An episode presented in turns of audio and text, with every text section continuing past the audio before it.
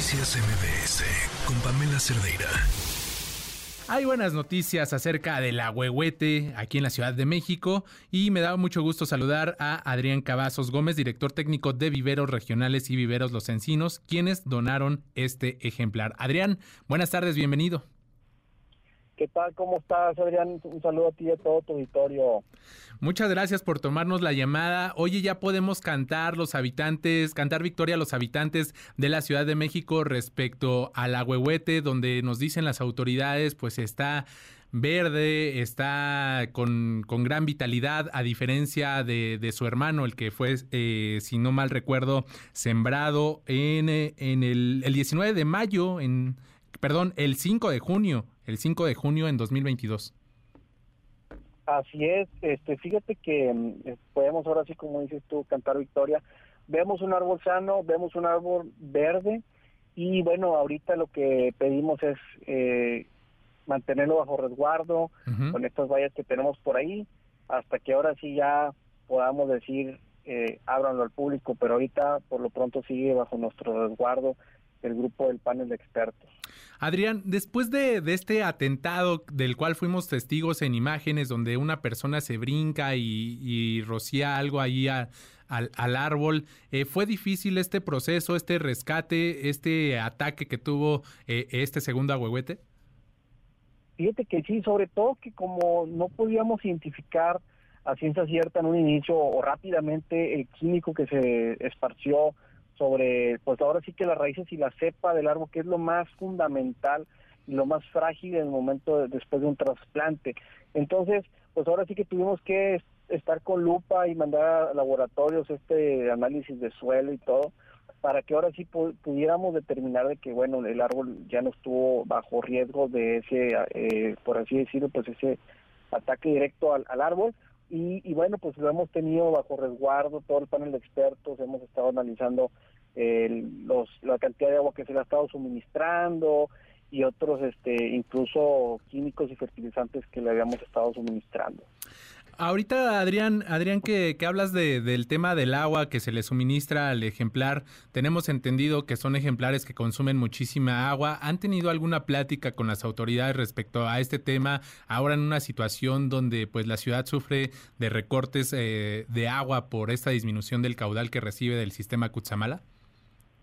Sí, y fíjense que es algo totalmente, eh, por así decirlo, preocupante para toda la ciudad el tema del agua. En este caso, eh, el, el aguahuete, ah, como su nombre lo dice, el viejo del agua, este, este árbol no es que consuma como tal grandes cantidades de agua, sino que puede convivir en ambientes llenos de humedad y agua estancada, que no tiene oxígeno en, en las raíces. Pero como tal, ahorita lo que vamos o que estamos haciendo es ya estamos disminuyendo las cantidades de agua porque ya se estableció y bueno, estamos utilizando eh, aguas eh, con un tratamiento especial que bueno, ya no son, por así decirlo, no, es agua potable, ¿verdad? No estamos eh, quitándole agua a los ciudadanos. Claro. Adrián, déjame preguntarte algo. También se hablaba del sistema de riego. ¿Este ya, ya, ya fue instalado o cómo está funcionando el tema del riego del agüehuete? Así es, está funcionando en su totalidad, es un sistema de riego especializado que, que está en el subsuelo, lo que hace que se puntualice todavía más la humedad que se le suministra y eso hace que es un, es un sistema mucho más eficiente. Podemos ahora sí que con precisión decidir qué cantidad de litros eh, estamos suministrando. y seguíamos usando algunas pipas de agua para hacer unos drenados, para lixiviar todos estos químicos que se pudieron haber vertido por ahí y los tuvimos que precipitar. Entonces, eh, por ahí, si no se nos haga raro ver de repente cada 15, 20 días una pipa para hacer estos riegos profundos, ¿verdad? Este, que bueno, a lo largo de los meses ya los iremos eliminando y nos quedaremos con el sistema de riego instalado ahora sí que por vida. Adrián, la pregunta del millón, ¿han platicado con las autoridades del gobierno de la ciudad un plazo para abrir al público este espacio? Nos dices que lo tienen resguardado. ¿Cuándo ya no sería un riesgo este, pues dejarlo ya abierto al público este ahuehuete? Sí, mira, lo hemos estado platicando con, con la gente de CEDEMA, este, con todo el, panel de expertos, y hemos decidido que es prudente que sea después de... Eh, del mes de junio a julio eh, que podamos evaluar si ya está lista las barreras de contención que se van a instalar, de contención vehicular más que peatonal, son las barreras ahí de, protección de choques, eh, ya que estén instaladas, que esté todo bien armado, ahora sí que queremos evaluar, eh, ahora sí ya abrir el paso, em, esperemos que a, mediados de este año. Perfecto. Adrián, y por último, preguntarte, el primer ahuehuete que estaba en condiciones pues, de una enfermedad que reportaba la autoridad, ¿se, se logró recuperar ya también?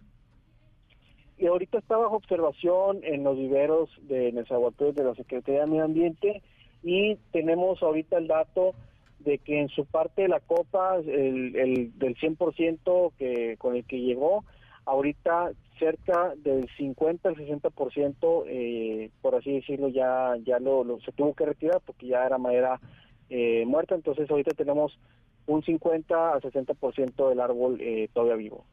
Adrián Cavazos, director técnico de Viveros Regionales y Viveros Los Encinos, donadores de este agüehuete, le, te agradecemos estos minutos. Muchísimas gracias, que pases una excelente tarde. Gracias a ti, a todo tu auditorio y a todos los capitalinos. Noticias MBS con Pamela Cerdeira.